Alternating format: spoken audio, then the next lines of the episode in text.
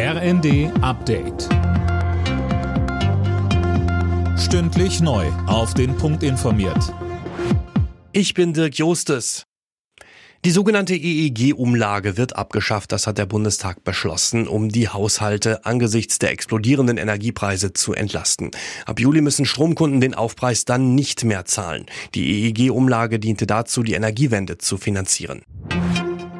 Die Corona-Quarantäne in Deutschland wird nun doch einheitlich auf fünf Tage verkürzt. Das ist das Ergebnis der Gesundheitsministerkonferenz am Abend.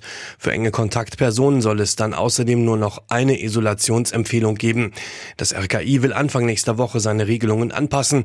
Ende der Woche sollen die neuen Maßnahmen dann in allen 16 Bundesländern greifen. Die ukrainische Regierung begrüßt, dass auch der Bundestag die Lieferung schwerer Waffen unterstützt. Wegen des gemeinsamen Antrags der Ampelparteien und der Unionsfraktion sprach der ukrainische Präsidentenberater Podoljak von beeindruckender Einigkeit.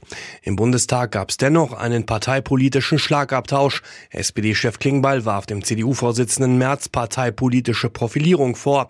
Merz hatte zuvor bemängelt, dass Bundeskanzler Scholz beim Thema Waffen immer wieder ausgewichen sei. Das ist nicht Besonnenheit, wie Sie es in den Ampelfraktionen versuchen, in den letzten Tagen zu erklären. Das ist Zögern, das ist Zaudern und das ist Ängstlichkeit.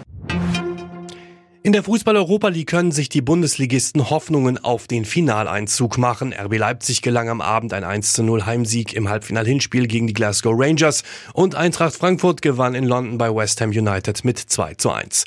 Die Rückspiele finden nächste Woche statt. Alle Nachrichten auf rnd.de